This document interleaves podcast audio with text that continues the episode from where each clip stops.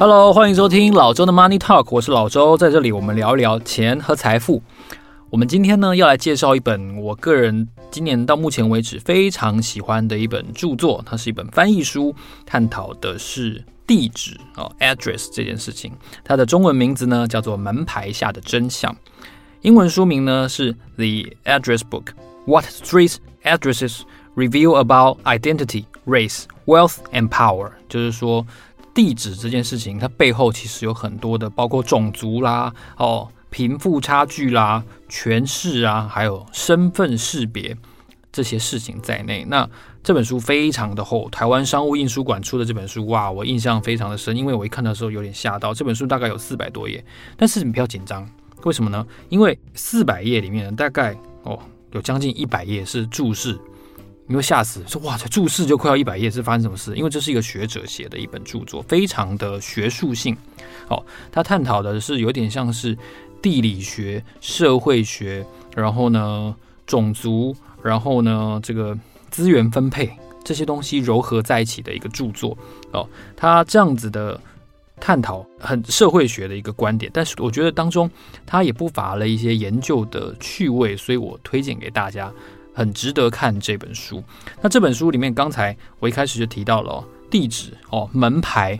当然，它首先会让你想到什么？会让你想到贫富啊，对不对？你住在哪里？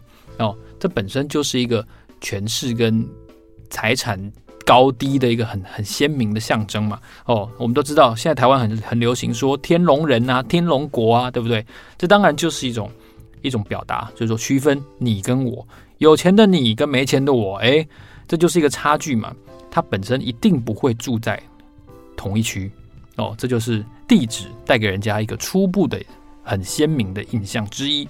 所以门牌下的真相里面呢，用了专章哦，专门来讨论，让你觉得贫富差距最大的地方可能是哪里呢？啊，大都会纽约，对，就是纽约。所以他在阶级和地位这一章呢，他就探讨纽约曼哈顿当中。碰到的一些很特别的现象，什么样的现象呢？作者提到哦，在纽约这个地方，一万一千美元哦，就可以跟纽约市政府申请，你要更改地址。更改地址它有一个什么样的好处呢？就是说，如果你在一个知名的巷弄旁边，或者是在一个知名的公园旁边的话呢，你就可以申请把你的地址变得跟那个知名的。路名或者是地区一样的编号。举例来说，假设他说有一栋公寓啊，叫做卢西达公寓。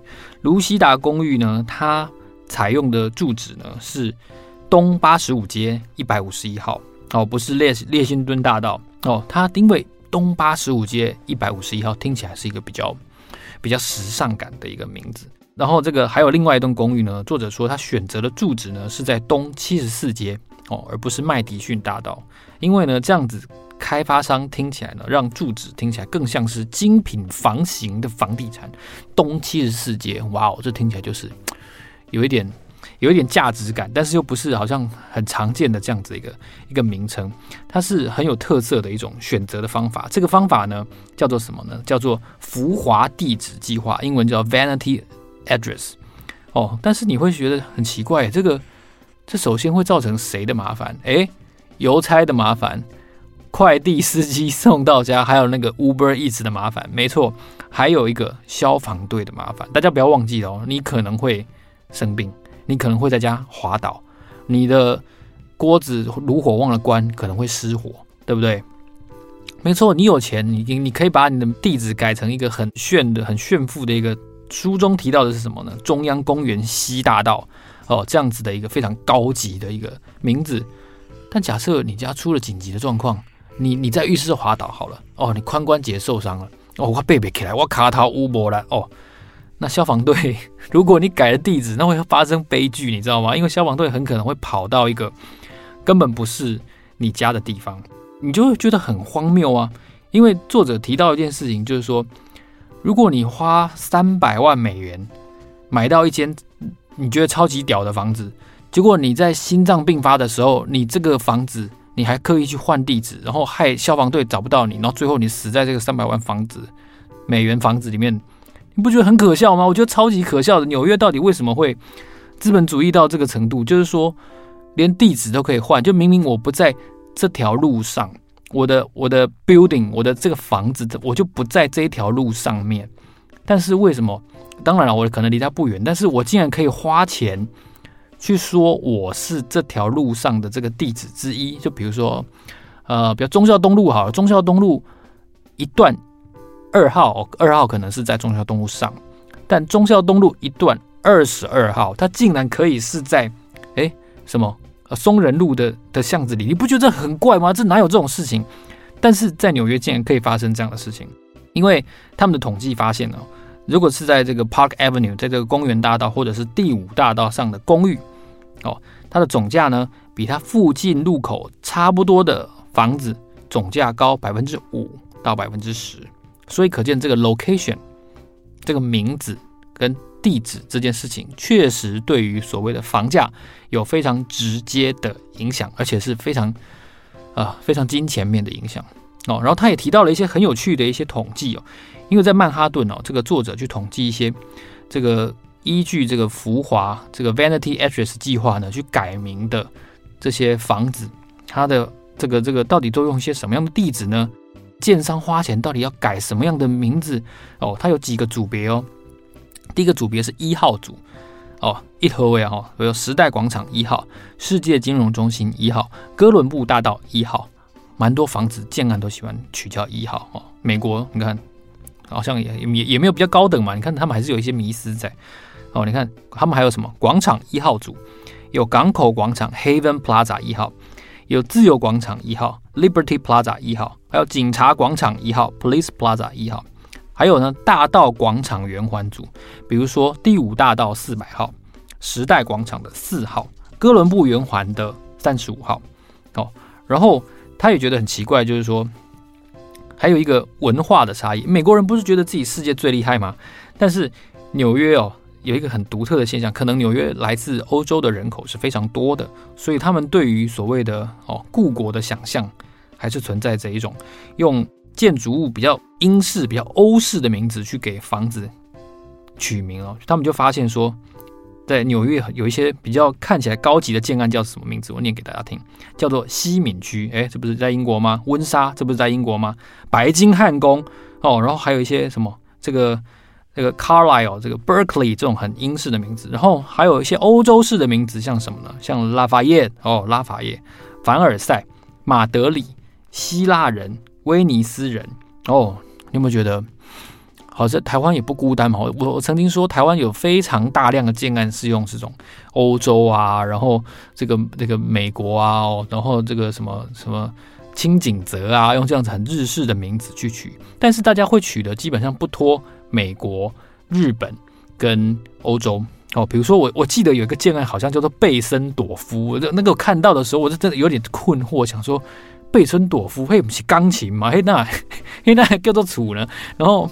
就会有一种很困惑的感觉。那可是很有趣，大家会取叫轻井泽，但没有人会取首尔，呃，没有人会取嗯深圳啊、哦，对不对？啊、呃，香港中环啊，好像也没有，对不对？所以大家对于这种比较高级的社区的想象，好像还是蛮专一的哈，好像基本上都是以欧洲为主，对不对？所以这是作者提到一个我们在看待地址的阶级面跟地位面的时候，一个很有趣的一个点。那他也提到啊。他说：“这个美国的统计哦，如果你的房子哦，你的路名本身里面有湖这个字，你的房子路名里面有 lake 这个字的话呢，比全美国的平均中位数啊，中位数不是平均数，比中位数高百分之十六。哎，百分之十六哎，很多哎。所以为什么呢？因为假设你的路名里面有个 lake，通常表示你家附近有个湖，对不对？哇，那你的你的这个 house 一定是非常的风景优美的地方，所以。”房价会高，诶，这也合理嘛，对不对？这是一个很正常的。那还有呢？哦，澳洲啊，澳洲学生统计过，就是说维多利亚州里面有二十七个很蠢的名字街道，比如说呢，什么万客路 （Wank Road）、海狸路 （Be Beaver Street），还有呢，巴特街哦，就屁屁街啊 （Butt Street）。哦，这些名字里面呢，他如果去调查这些路上的房地产的价格，平均比维多利亚州那些地方附近的街道低了百分之二十。低了百分之二十哎，各位，那如果不幸在这这些路上，你又是十三号的话，那你就不好意思了。那你那你买的时候 你就就可以杀很多的价钱了。所以你看路名哦，台湾台湾一个很鲜明的特色就是台湾就是怎样强调忠孝节义哦，光明、积极、正向的向上的价值，所以我们都有什么路名啊？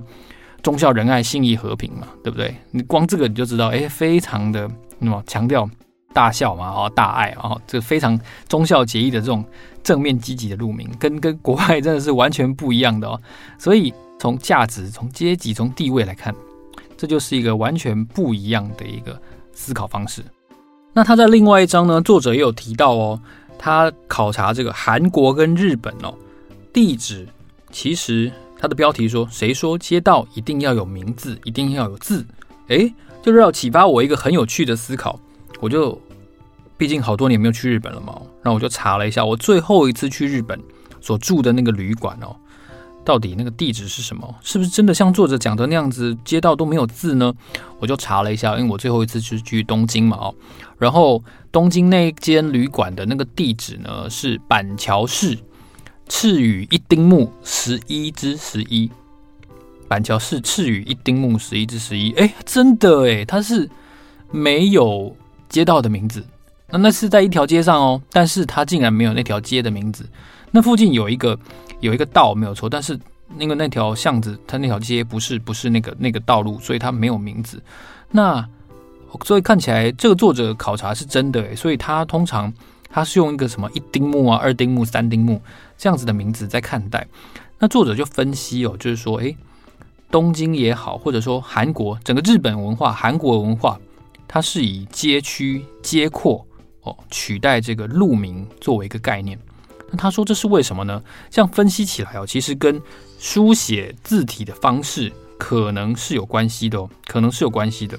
他就举说，这个原因在于什么？原因在于。我们通常英文是由左到右写嘛，好，所以我们判读文字，它有在小的时候学写英文单字的时候，是不是都要在在那种那种划线的的纸上面去写 A 大写 A 小写 A，对不对？然后还有有些人会写那个什么书写体啊，哈，所以它原则上是都是由左到右，然后是一条线，是线这样子的概念。所以它首先作者就认为说，西方人看待一个地图或者是一个地区的时候。目光的焦点哦，一定都是放在路、放在道路、街道上面，所以他很自然的会把每一条道路、每一条街道依照当时的一些时空背景去取名字哦。但是呢，他就提到了，因为日本人、韩国人他的这个字母、字体，它其实是受到以前中国文化的影响，所以它的这个空间配置的概念呢，它基本上是一个方格的概念。那方格的概念，你可以由上往下，由左往右。哦，或者说哦，由东北到西南这样写下去都可以，但是它就没有一个由左到右的概念。那这样子的话，它如果要成为一个可以判断的句子或者是一个段落的文句，它就必须是一组的字，一组的方块字。那这样子的思考的逻辑方式呢，就像什么？就像是日本的町哦，西门町哦，西门町那个町，用町来来说的话，它可能会比较好让人理解。我们。就发现说，哎，确实是这样子哦。所以你看，我刚才讲的那个旅馆的地址，赤羽一丁目十一之十一，这真的有这个地方，不是我乱讲的哦。那这个町的概念呢，整个群体，整个这一块地方就是那个町。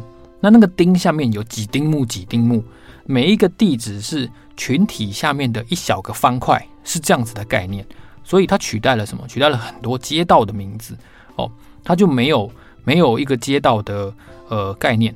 以前呢，这个作者考证呢，大概在这个封建时代，封建时代它是用一间房子哦，用当做某一个街道的街区组织的中心，然后在封建的时候，嘿，很多的武士嘛，很多的武士来往的时候呢，他会在这个房子当当当中去寻找一些资讯，然后在整个整个地区当中来回，所以他用方块去取代了地址。哦，这是韩国跟日本文化里面相当独特的一个概念哦，而且你想想看，我们我们的小的时候会有一些那种回文诗。什么叫回文诗呢？我举一个例子给大家听哦，有一些茶杯上面会写“也可以清新”哦，“可以清新也”，然后就是每一个字当做开头来念的话，好像都念得通哦。这是作者提到的，我们的文字可以往任何一个方向写，然后顺序转过来的时候呢，意字可能不能一样哦。这是回文的概念，但同时也是韩国跟日本他们在整个街道的规划上哦，其实跟西方一个相当不一样的一个地方哦。这是作者看到的另外一个地址在东方文化里面传达出来的一个现象。那在美国呢，除了曼哈顿，其实佛罗里达州也是作者看到一个呃，怎么讲，种族的冲突相当激烈的一个所在点。我们都知道，美国南方其实是当初在南北战争时期的邦联的一个所在地嘛，吼。但是作者考证发现呢，在南方这几个州，现在已经有一千条以上的道路或者是街。他的名字是用当初南方那些邦联的领袖的军事人物或者是一些奴隶主的名字来命名，你会觉得很奇怪，而且这很讽刺诶。南北战争是谁赢？是北方赢诶，所以这象征着什么？解放黑奴，象征着蓄奴制的停止。但是南方的那些道路哦，不管大条小条，竟然都还是用邦联那些支持蓄奴人物的。名字来命名，这不是不是很奇怪吗？哦，作者认为呢，哦，这么多的道路或者说纪念碑为了南方将士而设立，他认为这是美国的文化里面有一种呃舆论叫做败局命定 （lost cause）。那这个败局命定的这种主张呢，认为说当年会有美国南北战争，是因为美国人有很多事情意见不一致，他们是为了寻求美国意见的一致而发生的一次悲剧。而不是为了解决奴隶问题啊！当然，这跟跟我们外国人在学习美国历史的时候的理解可能不太一样。但是，美国这一百多年来的一种想法，好像慢慢的直接跳过了这个这个黑奴制度的苦难跟不公平这件事情，直接把它变成说，它就是一次意见不一。OK，这意见不一规模可能稍微大了一点哦。那作者就认为说，街道的名称是某一种程度的纪念碑。如果说有一个地方，有一块地区，或者说有一条街叫做什么呢？叫做呃这个石墙杰克森，就是当初美国南方的一个很有名的将军，或者说叫做一个 Wade Hampton 维德汉普顿，全南方最大的奴隶主，你会觉得这这是这对于美国南方有色人种，特别是非非洲裔来说，是一个可以被接受的名字吗？假设他说我家住在 Wade Hampton，不就是一直在纪念这个奴隶主吗？那你想想看哦，同样的道理，我举一个例子，你就会知道这对于非洲裔来说是多么难以接受的事情。假设假设哈，假设高雄有一条路叫彭孟缉路，你猜高雄人会喜欢住在那条路吗？你猜那条路房价会高吗？那如果你不知道谁是彭孟缉的话，你可以稍微去 Google 一下孟子的孟，通气犯的气，彭孟缉。你猜那条路高雄人会不会希望改名？对不对？我只要说到这边，应该有有 sense 的人就知道，这个这是一个多奇怪的一件事情。那那这个南北战争当中，好像白人得到了和解，但白人对非洲裔来说，好像这些这些黑人好像是在历史当中被遗忘的，所以内战的记忆还是继续的把那些南方的奴隶主当成了值得被纪念的人物。哦，其实这两年，其实美国有发生非常多。特别是非洲裔人人种跟白人之间的这个警察跟跟嗯那个民众的冲突，然后种族之间的冲突，其实都是我觉得这两年美国一个内部撕裂一个很强大的一个一个来源。那假设这个情况不改变的话，那我会觉得非常的讽刺哦。当然，在这个新的道路更名运动上，其实南方有很多人付出了很大的努力。那作者就提到了啊，哦，以前有一些纪念这个南方政政军人物的这个街名啊，在二零一八年的时候已经换掉了，换成了什么呢？换成自由街、自主街、哦，希望街，就 Liberty Street、Freedom Street and Hope Street 这样子的一个更名。我觉得实质上它毕竟是一个我觉得比较平等的一个作为，因为每当你念到你写到这个地方的时候，实质上你就是好像。变相默认了它的公平性，哦，这是作者提到一个相当重要的一个一个思考。那你说地址真的很重要吗？地址有没有可能被取代呢？这个书中哦，它考据了一种非常非常特别的一个一个鉴别的方法。因为说实话，很多地方哦，到今天为止，它是没有地址的，或者说有了地址之后，你还是很难找到你应该要去的那个地方哦。那这个时候没有办法被解决。我举一个例子给大家听哦，那个哦小巨蛋好了，或者说高雄巨蛋，其实都一样。小巨蛋或者是高雄巨蛋，它本身是一个圆形的建筑物。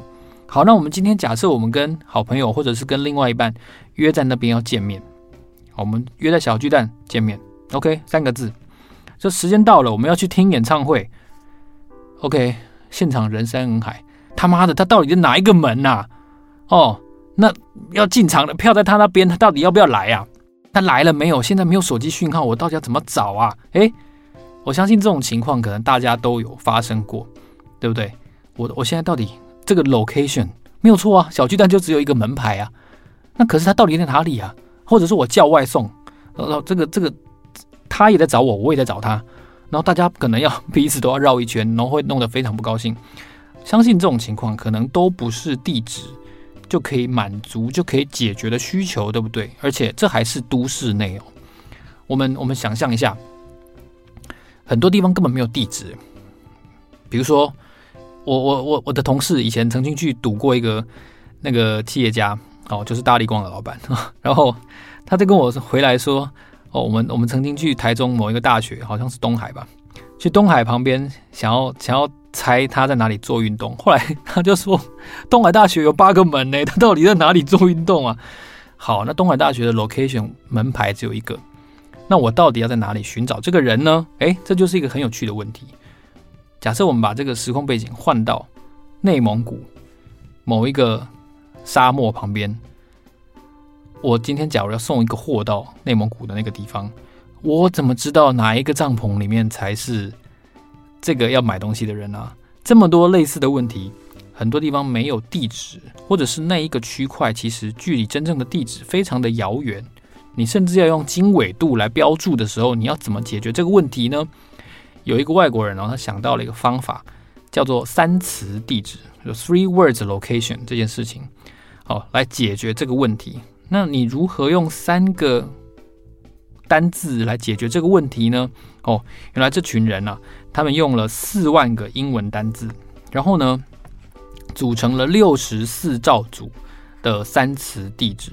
哦，就是排列组合嘛，哈，他用这个顺序去排列，哦，他把三个单字，这个 what three words 这个组织呢，就把它组合起来，因为全世界没有一个地方会是重复的三个单字，你要去哪里，你看到你前面有什么，这个都都不足以去识别，去去 identify 地址这件事情。这个 what three words 呢，他做他用了一个方法，就是说很方便查询的单字，然后在其他文化其实是脏话或者是很。很好笑的这些字呢，全部删除，或者是你在翻译的时候，你在跨文化的时候，可能会有误解的字，全部都删除。而且啊，他用一个三乘以三的三公尺乘以三公尺这样子的方法来取代门牌，也就是说，全世界其实每一个地方它得到的三个单字的组合都不一样。诶，这个方法是不是比门牌更有用？我刚才提到的，不管内蒙古的帐篷也好，不管小巨蛋的。门也好，或者说东海大学的门，它可以很轻松的去跳过这个方法，然后呢，去解决掉，就是说，哎，我们到底约在哪里这件事情，大家不会再想的不一样，也不会再浪费时间。我以后假如在小巨蛋门口叫咸酥鸡，哦，或者说叫鼎泰丰，他就不会送到另外一个门，哦，他不会在南京东路，我在东化北路等，哦，就可以很轻松的找到。哦，这个方法呢，避免了什么？巨大的时间浪费、油料浪费，还有，有些紧急状况的时候，你不可以浪费那个医疗资源或者说消防资源。当那种事情发生的时候，人命是非常重要的。哦，你看这个三词地址呢，很有效的去解决了 location 还有门牌之间的一些问题。如果你是在纽约的话呢，你 你家刚好又很有钱，你买了一个不是你那条路上的门牌的话，OK，这个。呃，外送还是可以找到你哦，Uber 还是可以找到你，所以你看，透过这个三词地址，好像未来是不是我们不再需要地址了呢？我们是不是不再需要门牌了呢？作者认为说，其实门牌啊，或者说那个那个名称路名啊，其实背后是有很浓的这个文化跟个人记忆的这个所在啊。但是如果你真的是不是都市人，或者说你在一个很广大的地区的时候，你要被找到哦，你要被有信件能够正确的投递，确实啊，三词地址是一个很有趣的一个方法哦。如果你想要看一看门牌下的真相这本书的话呢，我非常推荐大家阅读哦，很厚很厚，真的会花一点时间。但是我相信你对于全世界的这个地理也好啊，或者说对于政治、对于种族、对于贫富，你会有更深的了解。如果你喜欢这个节目的话呢，记得在 First Story 的 APP 或者是在 Apple Podcast 上面给我们按五颗星，然后在你喜欢的那集下面告诉我你为什么对这集特别有印象。然后你想要听到更多的什么样的节目，我会根据这些意见来企划准备给大家更多不同的节目。好，也期待大家喜欢。我是老周，老周的 Money Talk，让我们下一期见，谢谢，拜拜。